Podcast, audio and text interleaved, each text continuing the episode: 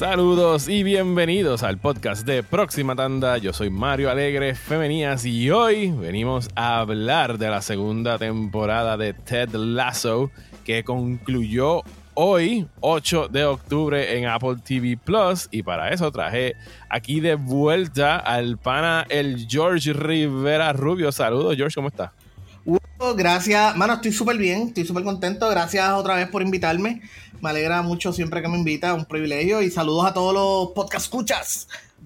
Pues yo, ya yo le había prometido a George cuando grabamos, ¿qué fue lo que grabamos? Ah, hicimos un restreno. Estábamos hablando de, de, Casablanca y de North by Northwest. Le dije que cuando se acabara Ted Lasso lo iba a invitar de vuelta y por eso él está aquí. Así que un warning desde el principio. La serie ya está completa en, en Apple TV Plus y aunque no vamos a entrar como que en spoilers, spoilers como hasta a lo mejor 5 o 10 minutos después de esto, eh, pues estoy ya desde ahora tirando como que el, el spoiler warning. O sea, vayan, acaben de ver Ted Lasso y pueden regresar acá a escuchar la discusión.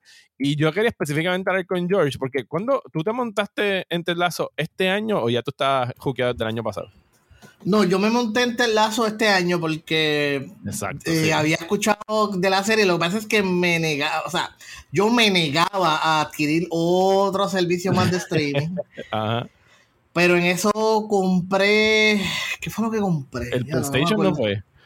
No, no, no fue el PlayStation, no fue el PlayStation, fue otra cosa este, de Apple. Ah, lo, lo, espérate, no. Ah, no me acuerdo. Fue algo que le compré a mi esposa de Apple y entonces me trae la y me estaba todavía la oferta de un año de, de, de un año de Apple y de pues Apple TV Plus, ajá. de Apple TV cool pues yo dije pues cool vamos a entonces aprovecharlo ya que no las está dando y entonces ahí fue que aproveché y me monté lo que pasa pues bueno este obviamente no quiero de esto el, ánimo. Eh, para ese entonces, pues mi esposa ya estaba en el, hospital. Y pues, más o menos así. No, mentira. De hecho, empecé a ver Lazo después que ella falleció, lamentablemente. Y fue como que, no sé, ya había escuchado tanto de la serie, había leído las reseñas. De hecho, tú fuiste una gran razón por la cual eh, eh, empecé a verlo, fue por las recomendaciones que tú le estabas dando y, y en el en el Patreon, ¿no? Y tu reseña, y yo dije... Recuerdo que, recuerdo que me diste un shout cuando empezaste a verla. Sí, sí, de hecho, este, eh, paguen el Patreon porque Mario siempre está recomendando series y de ahí es que he encontrado un par de series bien chéveres y esta fue una de ellas, la de Ted Lasso. Sí, esta, fue una, maravilla que te interrumpe, yo no, eh, cuando estrenó el año pasado yo le piché por completo, porque la realidad es que cuando estrenó el año pasado, más o menos para esta fecha, como para septiembre, ya, yo llevaba fácil un año con Apple TV que no lo usaba para absolutamente nada. Eh, eh, yo cogí el año gratis que dieron en noviembre del 2019 y vi las primeras series que salieron y no acabé ninguna. O sea, yo empecé a ver el Morning Show y no me atrapó. Empecé a ver la de Sí de, de Jason eh, Momoa y tampoco como que le cogí el gusto y después le piché a Apple por meses. O sea, yo que era como si no existiera. Y de repente como que en Twitter empiezo a la gente a hablar de Telazo, que si Telazo y Telazo. Y yo, coño, pero esta serie de un coach de, de soccer, o sea, ¿qué carajo está viendo la gente aquí? Eh, y todavía estábamos como que en el, eso fue, qué sé yo, agosto, septiembre, cuando la pandemia todavía estaba en una de esas olas de, ah, esto se está acabando, un carajo, no se estaba acabando nada.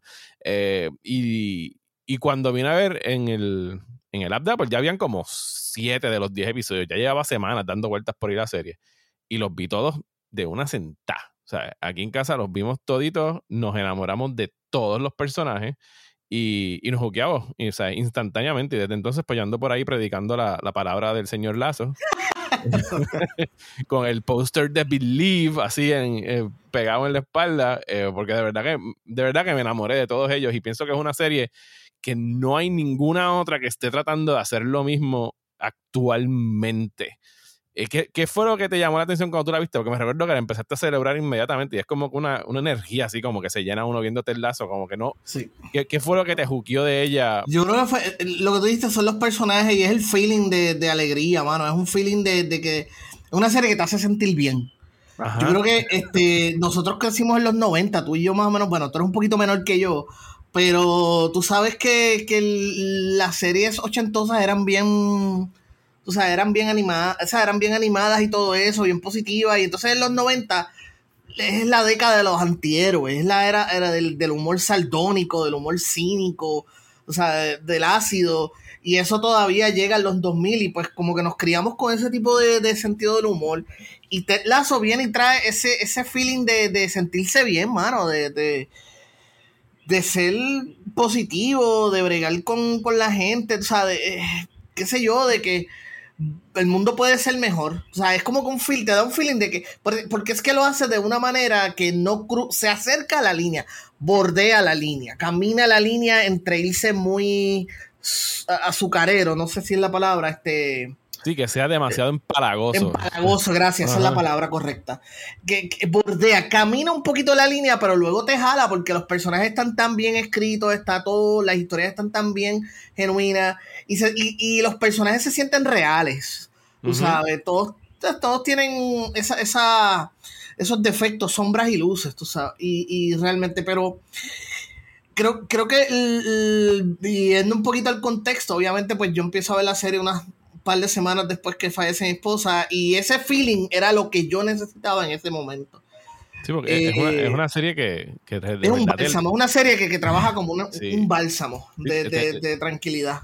Te levanta el ánimo, te hace sentir bien. Y yo creo que por eso fue que yo los vi todos de cantazo, porque, o sea, ¿quién no necesitaba ver esto? Eh, sobre todo en estos tiempos que, estamos atravesando, tú pues con mayor razón eh, por el triste fallecimiento de, tu esposa, pero que en realidad es una, es una serie, es como tú dices, parece, porque series como, qué sé yo, series que a lo mejor nosotros estábamos viendo de chamaquitos, la Full House de la vida y cosas así, que sí eran series emparagosas, donde todo se resolvía en un capítulo y era un final feliz y era como que esta fábula y esta moraleja para lo que uno veía de nene. Y obviamente no, no creo que sea justo compararte el lazo con Full House, porque eso era un family show, era una serie para, para chamaquitos, pero este parecería que como que invita a uno a como que a, roll the eyes, como que, ay Dios mío, esta gente, yo no puedo creer que estén tratando de cogerme con este mensaje de positivismo, pero no, no es el positivismo barato que uno lee, qué sé yo, en Facebook. no, sé si me estoy explicando. O sea, no, no, no se siente falso. Se siente que se lo ganan. Y, hay, y, hay que darle crédito fuerte a Jason Sudeikis porque cuando tú exploras, tú te pones a, ver a Ted Lazo, el personaje un poquito más, más de cerca, y, esta y de hecho esta es la temporada donde lo, lo, le empezaron a sacar un poquito la cobertura, pero si tú ves en la primera temporada, tú ves un personaje que es bien positivo y bien upbeat por obligación. O sea, se le nota que él, él, se está obligando a sí mismo a hacer de esta manera. Es como que algo que él necesita para poder lidiar. Y, y en esta temporada te lo explican, o sea, en esta temporada te destapan la realidad. Pero ahora con esta temporada tú vuelves a la primera y tú ves esa... Ese, ese, tipo, esta persona que necesita ser así porque e, es, es una forma, o sea, e, es o soy así o no sobrevivo. Este es, mi, es un modo de, supervivencia. Es, y es algo con lo que yo me puedo identificar fácilmente. Sí, es un arma y un escudo a la misma vez. Y tú, incluso en esa primera temporada, tú le podías ver esos momentos donde él pausaba, donde se encontraba, qué sé yo, como con el esposo de Rebeca o personajes verdaderamente ácidos que querían herir y hacer daño. Y hay una pausa casi siempre.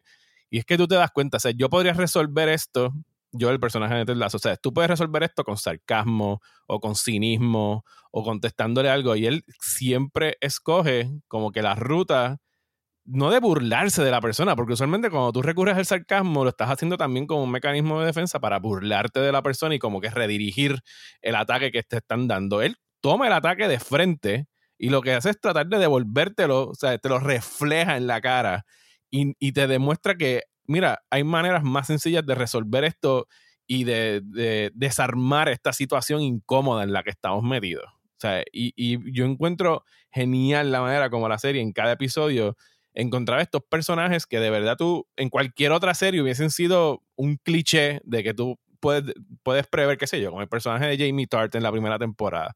Tú tienes más o menos leído ese personaje desde sale, desde, desde que sale en pantalla. Es el tipo guillado, el mamito, él es la estrella. Y la manera como ese personaje tiene un arco que continúa en esta segunda temporada, yo creo que es lo que parte de lo que demuestra lo bien escrita y lo bien pensada que está esta serie eh, desde el arranque, o sea, desde el primer season. Claro. Y, viendo, Hay, otra cosa también, ¿verdad? Que viendo la primera temporada, porque ya la, ya la he revisto como tres veces, o sea, fácilmente. Una serie que, porque es que es una serie que tú empiezas a ver y no quieres ver, o sea, quieres pasar tiempo con, con la historia, con los personajes. Y, y me sorprende, y es, las decisiones creativas que ellos, te, que ellos toman en la serie te hace ver cuán eh, mal, o no, no, mal, pero cuán distinto es de, de otras cosas. Por ejemplo, la relación entre Killy y Rebeca siempre, siempre esa primera escena entre ellas dos, que es cuando ellos están como que en una, alfombra roja. Las primeras dos veces que vi esa escena, que vi ese episodio, las dos veces yo estoy esperando que ellas se peleen o, como que se, qué sé yo, se miren mal, porque, estamos adaptados a ese tipo de relación entre personajes femeninos en las series. Sí, que siempre hay que ponerlos a competir, tienen que competir si hay dos mujeres, van a competir, exacto, o se van a pelear, se van a, envidiar o se van a, a esto.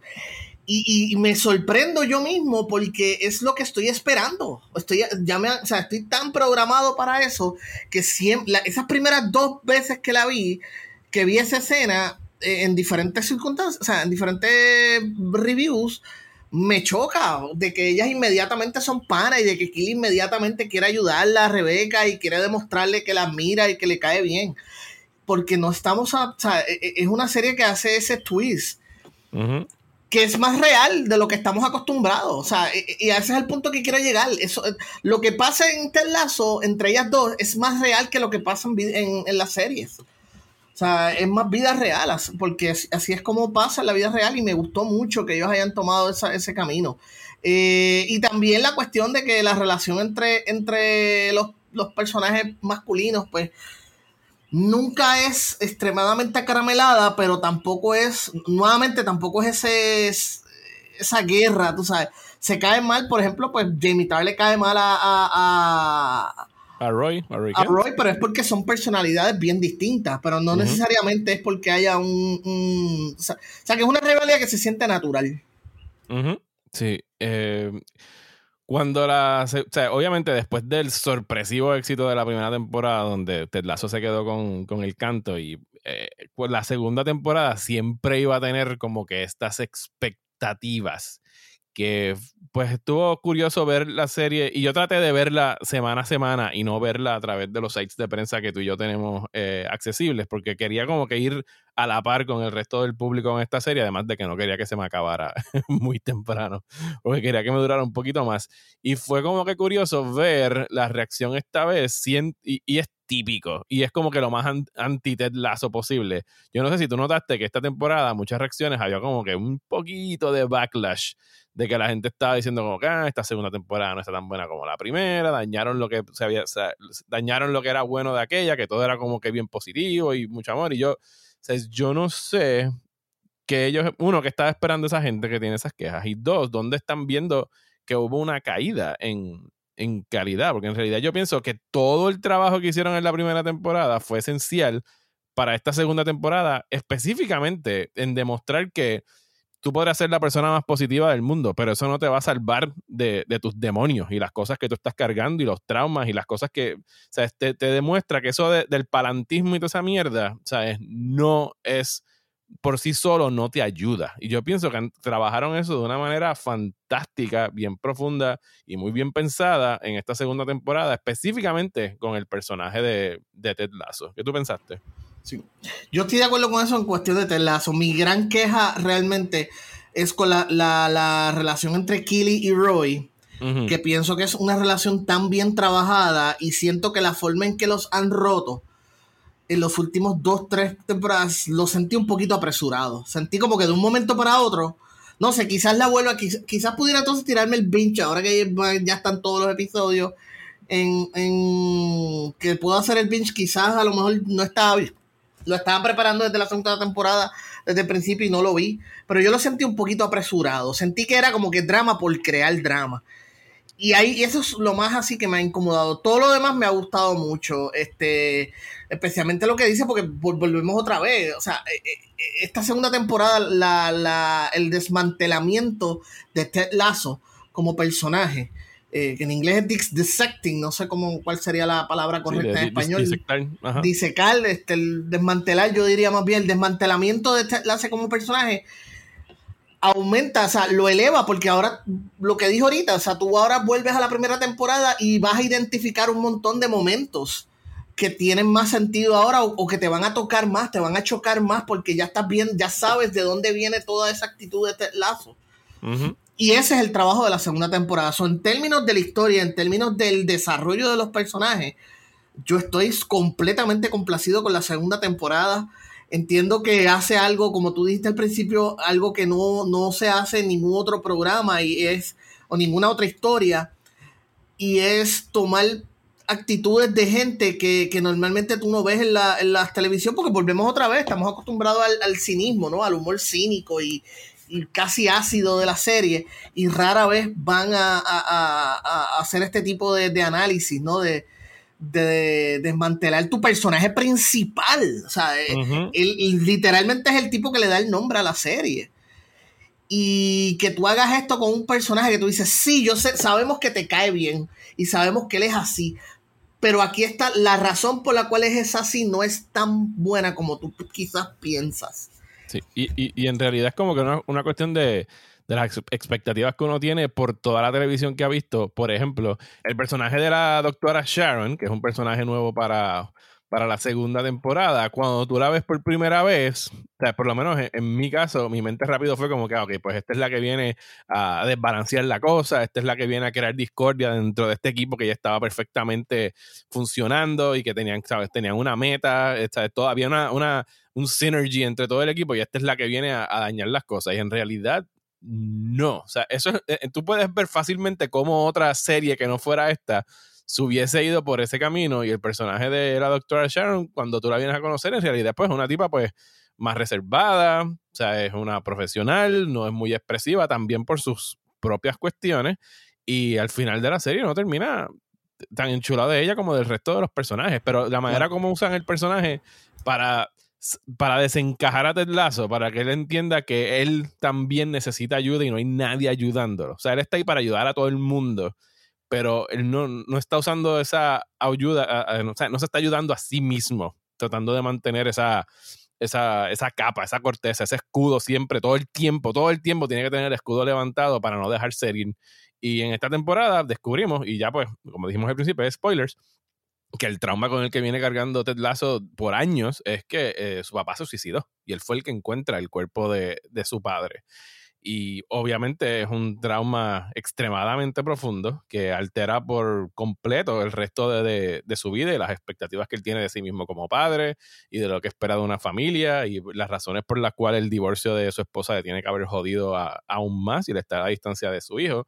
Y, y eso lo venimos a descubrir ahora y en retrospectiva, cuando nos sentemos tú y yo a volver a ver Ted Lazo por enésima vez, vamos a ver la primera temporada posiblemente con otros ojos. Cada vez que veamos ese brillito en la mirada de Ted Lasso o esos momentos callados donde él está pensando, vamos a poder tener una mejor idea de qué estaba a lo mejor pasando por su cabeza en esos momentos. Y, y, y, añadiéndolo a eso, tienes un personaje que eh, cuando empieza la segunda temporada y la reacción, si te das cuenta, él se sentía bien cómoda con Sharon con la doctora, con la psicóloga. Se siente bien incómodo y yo lo interpretaba como que, bueno, parte de, quien este lazo es esa necesidad de ser la persona que resuelva los problemas. a, él, le dolía, yo lo, yo lo vi de esta manera, a él le dolía que él no pudiera ayudar a Dani, él le dolía que sus muchachos, ¿no? Su equipo estuviera buscando ayuda de Sharon porque eso es parte también del trauma de, él como persona, de que él necesita ser esa figura en la vida de los demás o en la vida de las personas que a él le importan o en la vida de, aquellos que trabajan con que cercanos a él. Y él necesita esa figura. Tú sabes que el, yo pensando, y, en la primera temporada siempre hay este personaje, por lo general en las series hay un personaje que representa a la audiencia o, es una especie de proxy o, por la audiencia. Y la primera temporada fue Trent Cream de Independent. que es este personaje que ve a Ted Lazo como algo raro y es, y, es eso, ¿no? Representa la, la, audiencia, de cómo la audiencia regular pudiera estar viendo a Ted Lazo. y él, lo mira con, él lo mira con cinismo y dice, él le dice, ¿cuál es tu truco? O sea, ¿cuál ¿are you for real? Porque no te, no te creo este personaje que tienes montado y cuando se siente a entrevistarlo es como que, ya lo, este cabrón me ganó. Sea, ni, ni yo, el periodista cínico, pude contra este tipo, porque de verdad que lo, cautivó y lo, lo enchuló como todo el mundo. Y entonces en la segunda temporada, pues yo veo a Sharon, ya entonces, porque entonces tenemos una, lo que tú estabas diciendo ahorita, que tenemos una audiencia que ya tiene unas expectativas, que ya conoce el proceso, ya conoce el producto, ya conoce la serie, ya conoce los personajes y cómo es la dinámica de la serie. Pues ahora Sharon está representando a esta audiencia que está, está más preparada para ver qué me vas a traer esta temporada. Y quiere conocer más de, de Ted. Y eso me gustó porque no, no intentaron repetir lo que hicieron en la primera temporada. Y en, términos generales, yo, yo, es bien curioso porque yo, por ejemplo, yo me sentía, yo entendía a Ted por cuestión, porque yo más o menos tengo una idea, un, feeling parecido al que tiene Ted con respecto a, esta cuestión de las terapias. So, yo me reía cuando él lo decía. Y, y la forma en que llegó ese, ese punto, es ese mensaje tan poderoso de decir, pues necesita ayuda y, la voy a pedir. Yo le decía a mis compañeros de Legalmente Nerd que para mí esta temporada iba a terminar con Ted regresando a Estados Unidos. Sí, me lo y no fue así. Ayer en el cine. Y lo mencioné ayer en el cine y no fue así, no fue así. Me alegro de que no fue así porque nuevamente eh, cambia la expectativa, ¿no? Eh, y estabas cayendo en lo trillado y en lo que uno espera de otra serie de televisión. Es correcto, es correcto. Si quieres, vamos a. Sí, esto, es una serie que, realmente te enfrenta con cuán programado estás a lo, a lo, al trope, al, a lo que le dicen en, en inglés el trope, en español, pues el cliché, el, lo programado, ¿no? Lo acostumbrado. Sí, y ahí, y ahí donde yo estoy a lo mejor un poquito, y sé, sé por qué lo dices, y yo temí lo mismo en relación a, a la relación entre, entre Roy Kent y Keely, que pues se nota bien saludable, bien abierta, en el sentido de que son bien honestos con, cada uno. Y hay dos o tres momentos al final de esta temporada donde pues los, guionistas le tiran como que they throw a wrench en la relación para ver cómo reaccionan y todos los episodios acaban como que, ah, bueno, aquí viene el cliché, ya sea el del triángulo amoroso, cuando Jamie Tart le dice, mira, yo todavía estoy enamorado de ti, pero respeto a, a Roy y no sé qué. O sea, el personaje de Jamie ha avanzado bastante de, lo que lo vimos en la primera temporada. O sea, es una mejor persona de la que conocíamos. Eh, pero entonces yo digo, bueno, entre una semana y la otra, no esperando, es como que, ay, esta mierda, van a, introducir un fucking triángulo y entonces van a sembrar dudas en, en, en, en Kili. Pero no, o sea, empezaba el, el, próximo episodio y los dos confiesan lo que pasó y es como que, ah, pues esto pasó y esto pasó y, y ya. Y son honestos y lo confiesan no hay, no hay esqueletos en el closet, no hay secretos que vayan a durar para la próxima temporada, sino que lo resolviendo de una manera, como tú decías, ah, fíjate, no estaba esperando que solucionaran eso tan rápido. Igual que sucede con el season finale, que descubrimos que a Kili le ofrecen un trabajo de correr su propia firma de, relaciones públicas y tiene el vaqueo y los chavos para hacerlo, lo que significa que tiene que irse de, de Richmond y obviamente pues eso va a añadir más presión en la relación porque ella va a estar más ocupada, la mujer va a estar más distante, Roy se la quiere llevar de vacaciones, ella no quiere. Eh, pero en ningún momento, yo digo, por lo menos mi interpretación de ellos es que la relación de ellos es lo suficientemente sólida por ahora como para sobrellevar los obstáculos que los guionistas le están tirando a, a esta relación. Y por lo menos me gustó el hecho de que no caímos una vez más en lo trillado de, bueno, en la próxima, o sea, nos vamos a dejar con el cliffhanger de a quién va a escoger Keely y regresará con, con Jamie o se quedará con Roy, sino que, pues, o sea, se solucionó en esta temporada y veremos entonces a ver qué sucede con ellos en la próxima. Y en esa misma jugada, eh, en la escena cuando Roy habla con los, otros muchachos y le dice, mira, esto lastimó mis sentimientos. Para mí también fue otro momento en que, coño, la, o sea, la serie me cogió, de, o sea, la serie me engañó, la serie me, hizo creer, o sea, me hizo el, el, el, slide of hand, tú sabes, el, truco de magia de que me hizo creer que iba por un lado y de momento, ah, tada, esto es otra cosa. Porque entonces presenta a Roy, que es este personaje tan groff y dices como que esto me lastimó los sentimientos, me dolió y, y, no hay una gran solución. Le dice, pues a veces es cuestión de decirlo, de, de hablarlo en voz alta, o sea, y eso es lo que hace el Lazo tan especial. Es tan freaking especial. De verdad que este fin de temporada me dejó, me dio duro en el pecho. o sea, yo quedé bien encantado porque todas las preocupaciones, que es lo que estábamos hablando ayer, todas las preocupaciones que tenía como que me las, me las desvaneció. Y eso es lo y lo hizo de una forma tan natural y tan genuina que caí, o sea, caí. no puedo decir otra cosa, realmente caí. Sí, eh, yo estoy de acuerdo en el sentido de que yo temí en muchas ocasiones y específicamente hubo un momento, podemos hablar ahora de los episodios que nos hayan encantado versus los que no. Yo pienso que este season, aunque entiendo lo que estaban tratando de hacer con ese episodio de Coach Beard, de Beard After Hours, a mí me gusta mucho After Hours de Martin Scorsese y estas películas sobre donde todo pasa en una noche y tienes una noche de mierda. Y pienso que fue como un vacilón eh, verlo en ese momento. Pero es un episodio que para mí como que no encajaba con el resto de la temporada, más allá de darnos como que el, el bottle episode con un personaje que a mí me encanta y que no tiene siempre como que el mayor espacio para, para crecer, no que haya crecido muchísimo en, en ese solo episodio, pero cuando yo creí que yo, al igual que tú pensábamos que la serie nuevamente iban a ser solamente 10 episodios, yo dije, coño, ¿por qué tú estás gastando el penúltimo episodio en esto? Pero no, resultaba que habían tres episodios más, no, no uno. Y ahí fue como que dije, ah, bueno, pues está bien, no, no, no estaba de más pasar este ratito con, con Coach Beard. Sí, de hecho, ahí hay un poquito de contexto. La serie originalmente iban a ser, creo que, 10 episodios. La segunda temporada iba a ser 10 episodios, pero cuando Apple vio lo que tenía en las manos, le ordenó dos episodios más. Y entonces ahí está el episodio de Navidad, que si, si lo vemos, es un episodio que no encaja tampoco en cuestión de la trama, no encaja con el resto de la temporada y este episodio de Coach Beer. por eso es que se sienten, ambos episodios se sienten como que fuera de, de tono, pero es por eso, es porque fueron episodios que pues tuvieron que hacer después, tuvieron, los hicieron para poder cumplir con los dos, los dos episodios extra que les pidió Apple. A mí me encantó el que se titula Rainbow, que era específicamente acerca de Roy Kent aceptando que extrañaba jugar fútbol y que regresó a aceptar el trabajo de coach. Que es el episodio donde ahí se tiran, o sea, se desbordan en todos los clichés de las películas, de, la, de las comedias románticas. Y hay referencias a tantas y tantas y tantas que yo pienso que la manera como lo escriben es como que esta carta de amor al, al género. Y el que venga protagonizada de un tipo que siempre está refunfuñando, que siempre está encojonado, que para, el descubrimiento para mí de Ted Lasso, porque Jason Sudeikis ya lo conocía, y a, Juno Temple también haciendo de, de Killy, la conocíamos de otras películas y otras series, pero Brett Goldstein, que es coproductor y co-guionista de la serie, que no es solamente el, actor, el que hace de, de Roy Kent, ese tipo, mi pana, o sea, es de mis personaje y de mis actores favoritos ahora mismo, gracias a, a Ted Lasso. Pienso que tiene un, un comedic timing cabrón. Y, y, cuando lo ves en entrevistas, he tenido chance de ver así cosas que ha hecho de promoción de Ted Lasso.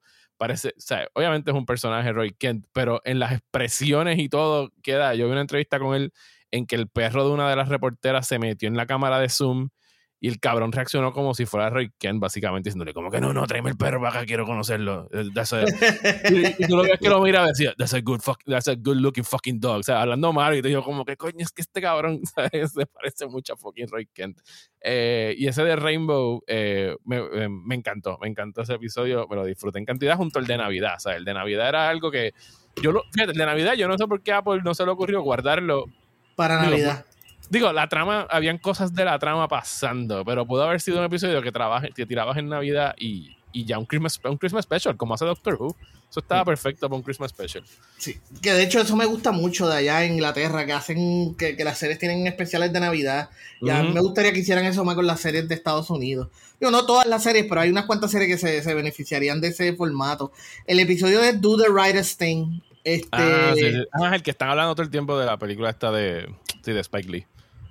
Exacto, pues a mí me gustó ese episodio y es porque nuevamente la, la relación entre los personajes, es la dinámica entre algunos de los personajes, me gusta mucho cómo ocurre.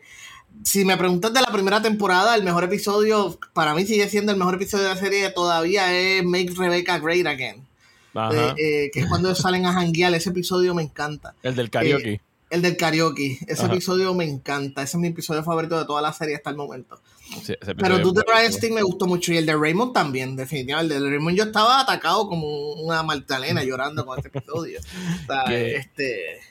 ¿Qué, ¿Qué te pareció lo que hicieron con Sam y Rebecca, esa relación?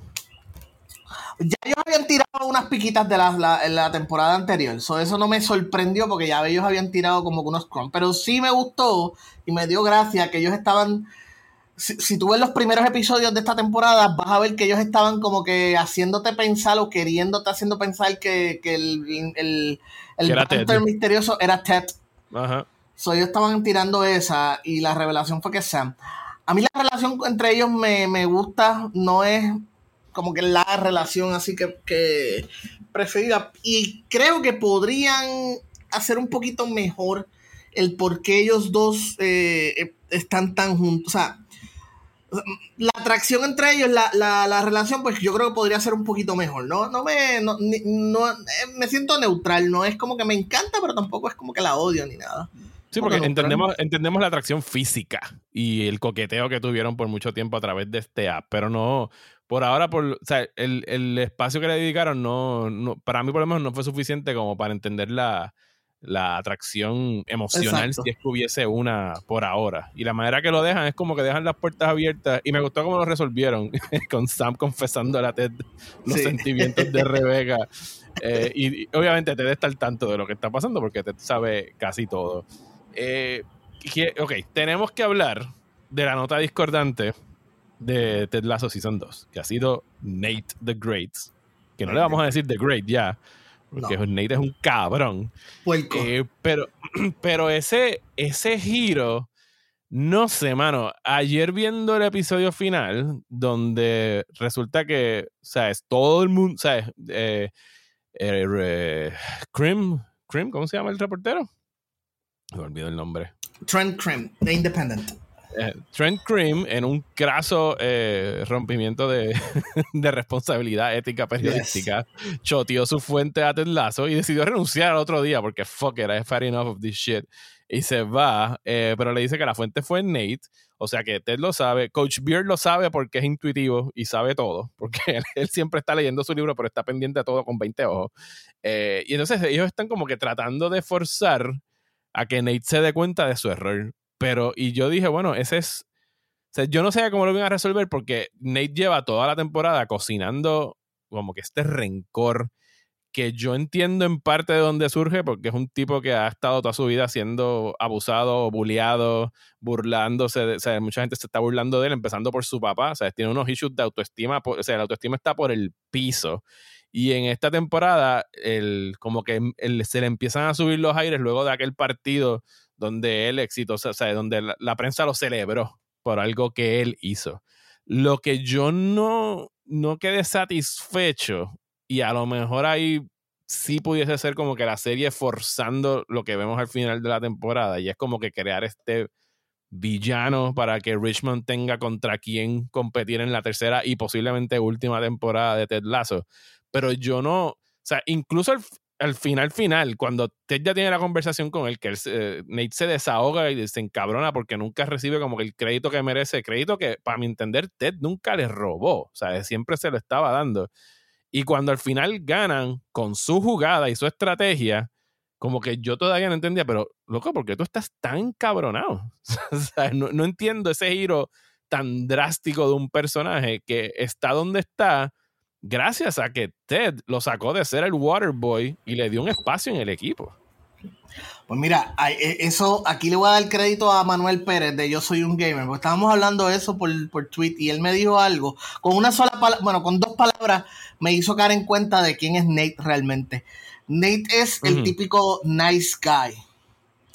Porque él viene y le dice a Ted que toda la decisión que él toma es porque tú me trataste, me hiciste sentir bien y después me ignoraste.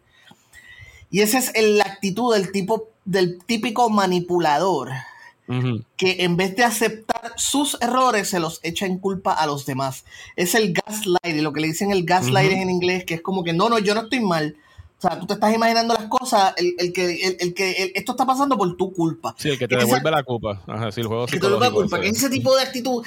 Y para mí cuadra perfectamente con este Nate que cuando finalmente está en una posición de poder o está en una posición de, de, poder hacer cambio, la utiliza para revengarse o para, para, para, para vengarse. Y, y, si, y, si, tú te das cuenta, piensa que él, por ejemplo, pues él toda su vida fue bulliado, empezando por su padre.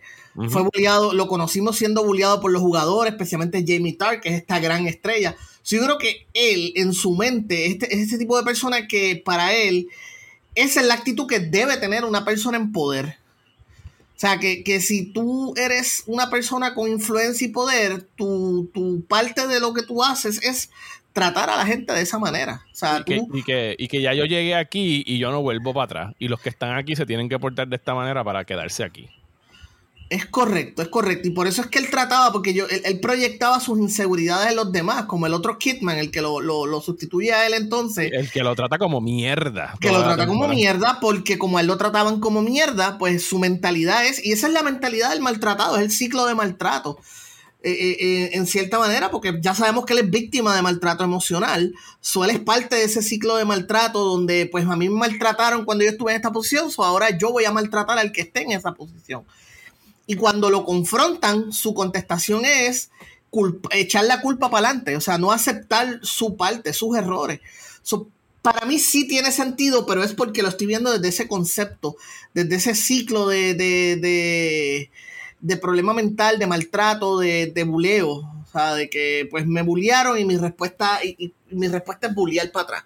Ahora que yo puedo, yo voy a. Entonces, en vez de bregar con esas emociones, él es el único personaje que aparte de, Bear, o, ¿verdad? Él es uno de los personajes que nunca va donde la doctora Sharon. O sea, si te das cuenta, él nunca tiene ninguna interacción con Sharon. Él nunca, nunca. Es como, para él es como si ella no existiera. Son dos personajes que nunca tienen una interacción y yo creo que lo hicieron con todo el propósito y toda la intención de uno pensar de que él la estaba evitando. Sí, bueno, el la temporada concluye con Richmond logrando pues regresar otra vez a la Liga Premier, o sea, lograron salir de, la descalificación esta que tenían, que no estaban dentro de los juegos que, perdón, dentro de los equipos que estaban jugando en la liga. Eh, tenemos a Rupert, es el ex esposo de Rebecca, ¿verdad? ¿Qué se llama? Eh, tiene un nuevo equipo. Que, compró, uno, compró otro equipo, sí. Compró otro equipo. Ya habíamos visto a él tener como que decirle algo al oído a Nate hace dos episodios. Y aquí sabemos que lo estaba buscando para que fuese el coach de, de su equipo. Que no, ¿sabes? Aquí es el problema. ¿Sabes? Nos podemos imaginar qué va a pasar en la tercera temporada y posiblemente nos imaginemos los clichés, o sea, las trampas en las que siempre nos tiende Ted Lasso, de que nos dice, ah, bueno, tú vas a caer en esta trampa de que esto es lo que va a pasar y cuando llegue la próxima temporada es como, ah, mira, no, e, evadieron por completo el cliché. Pero dentro del cliché de esto, obviamente es para enfrentar a Ted Lasso versus Nate en alguna final o en algún partido decisivo que sea importante para la liga. La pregunta es, yo diría, o sea, vamos a tener dos episodios adicionales y, lo ideal sería no caer en esos clichés. ¿Tú crees que haya un arco de redención para Nate la próxima temporada o piensas que, se quedará así? Pues eh, bien difícil pronosticar por lo que ya hemos hablado. yo prefiero decir lo que yo quisiera que pase y es que pensando en, el tipo de serie que ha sido Ted Lazo, yo creo que para tú poder mantener esa misma vibra de que sí hay gente tan amable y tan positiva como Ted Lazo, hay gente que sencillamente se niega a hacerlo como Nate.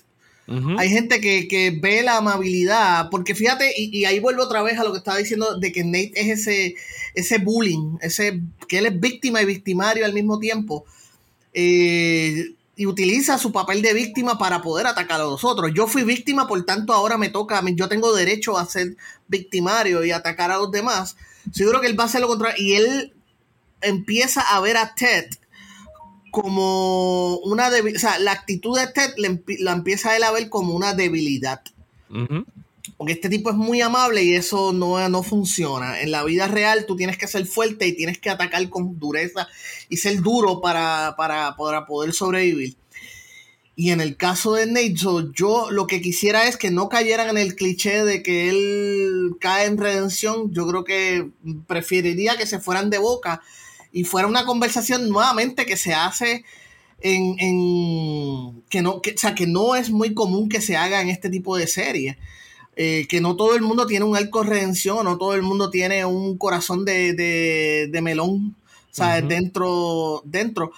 Yo hace un poco, un tiempo atrás, estaba leyendo, leí un artículo sobre Avatar The Last Airbender, que uno de los mejores decisiones creativas que existe en ese programa es que nunca redimió a Lord Osai. O sea, no hubo ese cliché de que Lord Osai él en el fondo, él quería y amaba a sus hijos, especialmente a, a, a, Zuko. O sea, de que no, ellos, no hubo ese cliché o ese trope donde él dijo, no, es que yo te quiero, pero esta es mi manera de quererte, para, porque yo quiero que tú seas fuerte, yo en el fondo te amo. No, nunca, la serie nunca hizo eso. La serie presentó a Osai hasta el final como un abusador, como un maltratante, como un, un fucking un jodido bully que maltrató a sus hijos y, abusó emocional y físicamente de sus hijos, no porque él tuviera en el fondo fuera un padre amoroso, que es que nunca, mi papá nunca me quiso, soy yo nunca supe cómo demostrarte amor excepto de esta manera. No, no, no, no, no, no, e, e, era una mierda de persona, era un abusador y pagó las consecuencias por ser un abusador. yo me gustaría que este Lazo se fuera por ese mismo lado con Nate.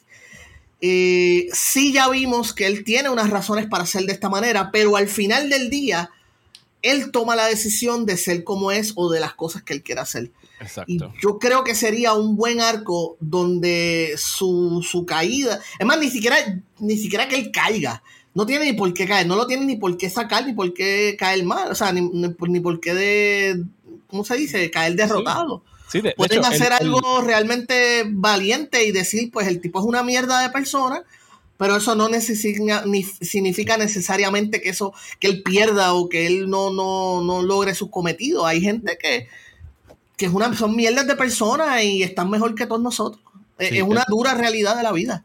Sí, el, final en términos deportivos y también eh, emotivos, más Ted Lazo posible, es que haya un, un partido crucial entre ambos equipos y que Nate gane y que siga siendo un huele bicho y que pues los de Richmond pues aceptan su derrota y siguen dándole, o sea, dando buena cara a, la situación. Y, estoy 100% de acuerdo contigo, yo no soporto el, el cliché del, del, villano que hace estas cosas asquerosas y al final se redime por un buen acto que comete. Son de las cosas, y hemos discutido acerca de esto un chorro de veces, pero de las cosas que yo más no le perdono a a Rise of Skywalker es que Kylo Ren haya tenido algún tipo de redención. Porque, o sea, después de que tú figas a tu padre, sea, y matas niños y adolescentes, que de repente digas, pues fíjate, hoy voy a cambiar, hoy me levanté y he decidido que voy a ser bueno.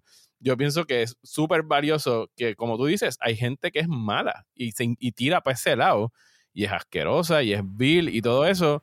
Y, y se tiene que presentar que hay gente que están, sabes, que tú no puedes salvarlos, entre comillas. Tú no puedes convertirlos. Simple sencillamente así son y así eran naturalmente. Y lo que estaban esperando era el momento, como en el caso de Nate, para dejarse verdaderamente ver y que todo ese rencor y toda esa cosa que llevaban desde niños, posiblemente aguantándose, ya, ¿sabes? Y hay personas que han atravesado a lo mejor las mismas situaciones que Nate, o han atravesado cosas peores, como en el caso de Ted Lasso, eh, y allá hay un asunto de cómo tú eres por naturaleza, porque Ted Lasso tiene todas las razones del mundo para ser una persona asquerosa y deprimida y, ser mala por los traumas que sufrió en la vida y sigue atravesando. Pero todo es de la manera como ya ellos por naturaleza, en el caso de Nate y en el caso de Ted, reaccionan a circunstancias eh, de, esa, de esa índole. Así que yo creo que en ese mismo pensamiento, el final para mí más lazo posible, como tú dijiste, en, esa jugada, en ese juego donde ellos se enfrentan, Nate ganó, pero él es incapaz de ser feliz por esa, esa ganancia y él ve como Ted Lazo como quiera sigue haciéndose, trabajando por su equipo y haciéndolo sentir bien, tú sabes. Y que su, equipo lo quiere y, posiblemente, y posiblemente Nick jamás se va a ganar el respeto ni, el amor del equipo de él. Correcto, o algo así, algo por esa misma línea yo, yo, yo espero. Yo, o, ¿verdad? O podría pronosticar, aunque, pues, como dijimos, es imposible cortar el lazo porque te, te hace pensar que va por un lado y luego va por el otro. Me gustó mucho, lo, así como dije, dije ahorita lo de Royley, ¿verdad? Lo de que yo tenía miedo de que terminara, como tú dijiste, no terminaron con el cliffhanger clásico, que eso fue una de las cosas que yo eh, tenía que iba a ocurrir. Eh, pero sí fue un cliffhanger en ese sentido, fue bien natural.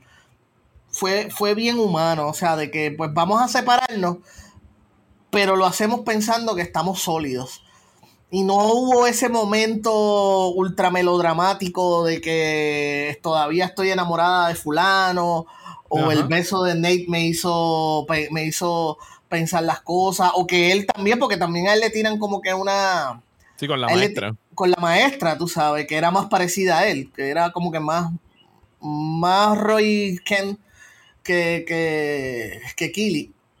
Sí, pero te, lo dejan bastante claro cuando ella, cuando él le pregunta, o sea, nos estamos separando, we're breaking up, le dice como que no, cabrón, o sea, yo te amo y te adoro, solo que pues ahora tengo esto que hacer ahora y tengo que dedicarle tiempo a esto y hay que, o sea, y son cosas que pues ponen a prueba cualquier eh, relación y que de verdad que estoy bien interesado en ver cómo las resuelven en, la próxima temporada, si, si lo aguantan o si son, o la serie tiene la capacidad de ser lo suficientemente madura para decir, mira, estas cosas no funcionó y siguió cada uno por, su lado, pero no lo están haciendo con cliché, que es la cosa que, queríamos evitar. O sea, cuando yo pensaba que el décimo episodio, el de For, el de No Weddings and a Funeral, donde muere el papá de, de Rebeca, que yo juraba que era el último episodio, ahí sí yo dije, puñeta, estos cabrones acabaron esto con la confesión de Jamie Tarr y ahora tengo que esperar un fucking año para resolver este estúpido triángulo amoroso que están sugiriendo y estaba encojonado hasta que dije, ah, mira, espera, faltan dos episodios y no pasó nada, todo estaba bien. Sí, de hecho, ah, lo, te voy a decir, lo único que no me gustó, que yo entiendo que ahí fallaron un poquito con la, con la serie, es la llegada de este millonario, Dox Ex Máquina, eh, de la nada, que dijo, no, yo quiero llevarme a Samo y Sanja porque voy a hacer un equipo, hizo todo esto. Eso fue lo único que sentí, como que eso sí se sintió más trope. Yo creo que eso fue lo más cliché. Bien forzado. Forzado, forzado, esa es la palabra. Sí, lo, tiraron bien eh, forzado y el hecho. Y, que, y al final se convirtió como el típico billonario que era. Era como que sí, man, es un billonario, no puedes confiar en él. Absolutamente en nada puedes confiar en él. Y por lo menos Sam escogió bien al final. Sam es un personaje bien bueno. Eh, y que se ganó, se ganó mucho mi respeto esta temporada porque le dieron más cosas para hacer que, y, la primera. Y porque la, la, decisión que él toma la toma por unas buenas razones y tú puedes ver la influencia de este lazo ahí. Eso a mí me tocó mucho, me, me dio mucha emoción, me, puso emocional porque cuando él está caminando por la calle y él ve los chamaquitos con su camisa, y yo estoy seguro que esa influencia Ted Lazo está en él de que este, este, estoy haciendo más bien, me voy a quedar por, no solamente porque me quiera quedar, porque quiera estar con Rebeca o lo que sea, o que sea bueno para mi carrera, pero es porque estoy haciendo algo bueno por los demás. O sea, eh, mi, presencia, mi permanencia en Richmond brinda algo positivo al mundo. Y, y, pues uno se, ah, yo me puse emocional porque es que yo sé, yo sé que ese es el, el, factor lazo en los personajes. Igual que tú lo ves en otros personajes, en Roy Kent también, y en el mismo Jamie Tart. Eh, y eso realmente, pues, ha sido, me ha gustado mucho. A mí, el, estaba diciendo el episodio de Beer, que se me olvidó decirlo, y sí, es el episodio que menos me ha gustado esta temporada. Pero yo lo estoy viendo desde, yo lo entiendo desde el concepto que probablemente es uno de los episodios que hubieron, tuvieron que em, empujar a última hora.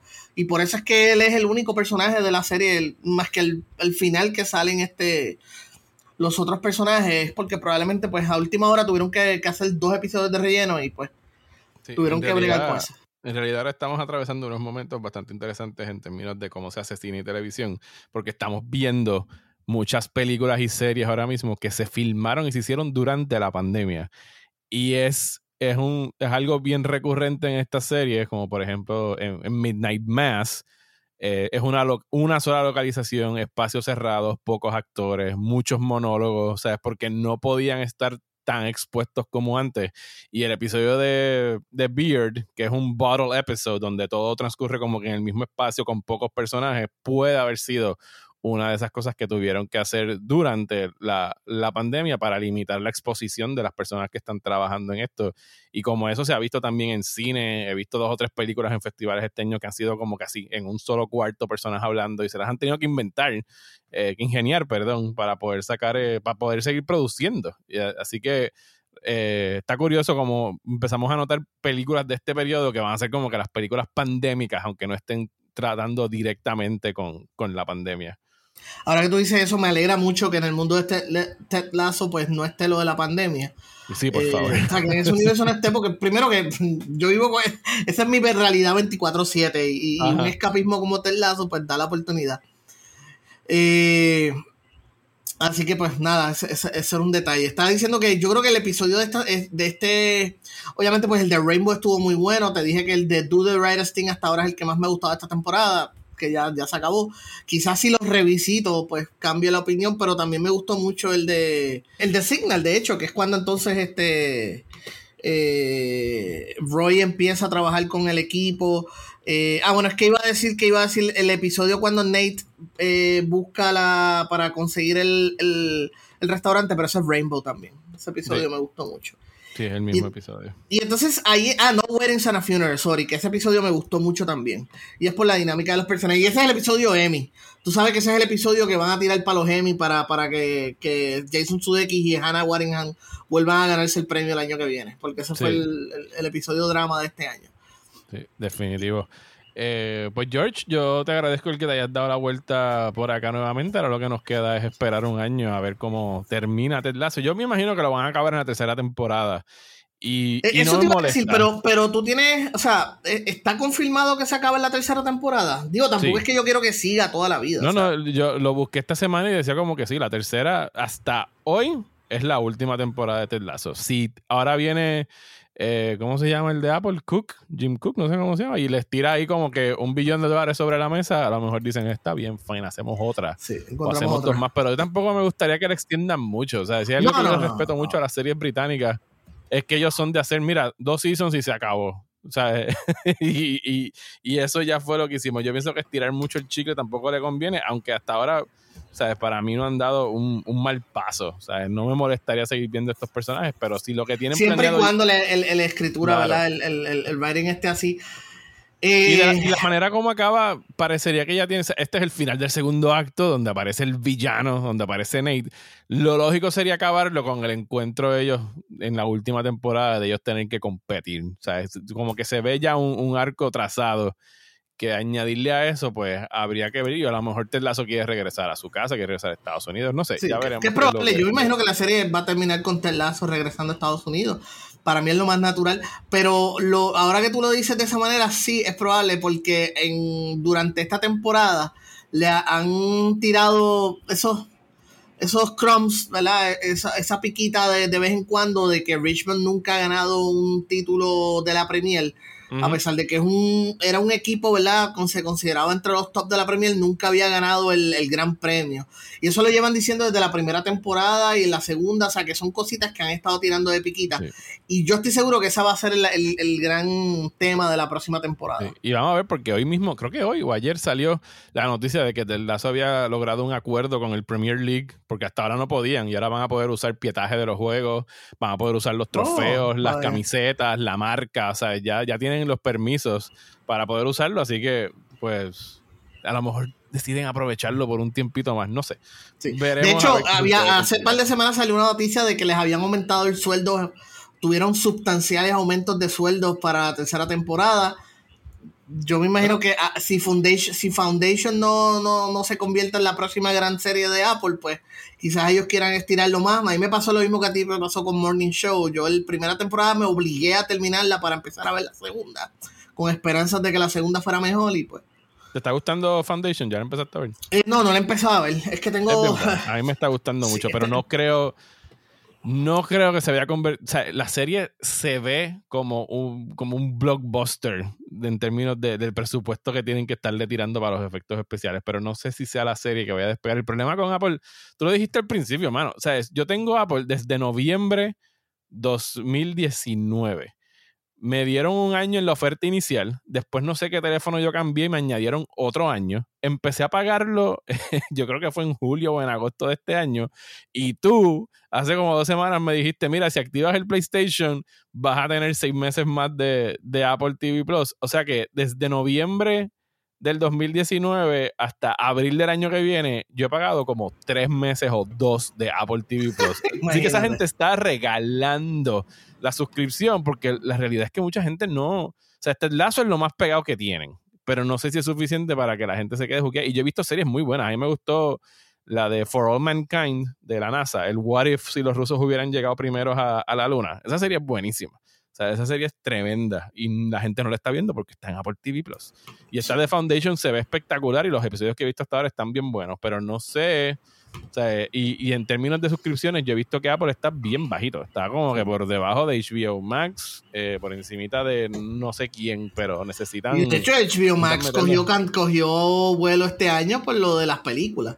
sacrificó, sacrificó las ganancias de cine por, por poder empujar este. Y de hecho, hasta ahora cuando lo vienes a ver, en realidad la jugada le salió cara porque las películas no están haciendo un carajo, chavos, en la taquilla. ¿Sabes? Salvo Godzilla vs. Kong, creo que le fue decente, eh, pero lo que viene por ahí o sea, Dune yo pienso que no, o sea, le está haciendo dinero internacionalmente, pero no sé cómo le va a ir en Estados Unidos. Así sí, la estrategia ha sido, la estrategia ha sido mandarlo todo internacional y sacarle todo lo que se puede internacional para entonces en Estados Unidos a ver qué le sacan. Por lo menos a, le salió bien con lo de No Time to Die, que yo creo que ya llegaron a los 100 Sí, pero, pero No Time to Die no va para streaming. Y, y, las películas grandes que todavía le quedan a Warner, Dune y, y Matrix, salen el mismo día que salen en el cine. Y, con los chavos que ahora mismo, después de Venom, como le está yendo No Time to Die, o parecería que la taquilla se está recuperando y le está yendo mejor. Pero cuando tú tiras en Estados Unidos algo que está en HBO Max, mucha gente va a decir, pues la veo en mi casa. Eh, pero nada, eso es tema para otro podcast. Gracias un millón por venir, donde la gente te puede escuchar y seguirte. Mira, en Instagram, at el George Rivera Rubio, Twitter, el, el, at el George Rivera R. Mis podcasts son legalmente nerd, eh, buscando problemas y siempre es lunes, por supuesto.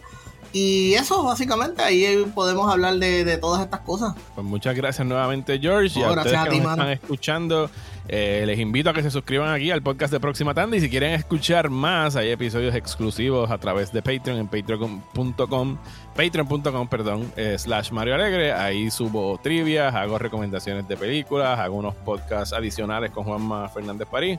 Así que si quieren y pueden, les invito a que se den la vuelta por ahí, se suscriban desde un pesito hasta un poquito más. Todo lo que quieran por ahí contribuir se les agradece. Así que muchas gracias y hasta el próximo episodio de Próxima Tanda.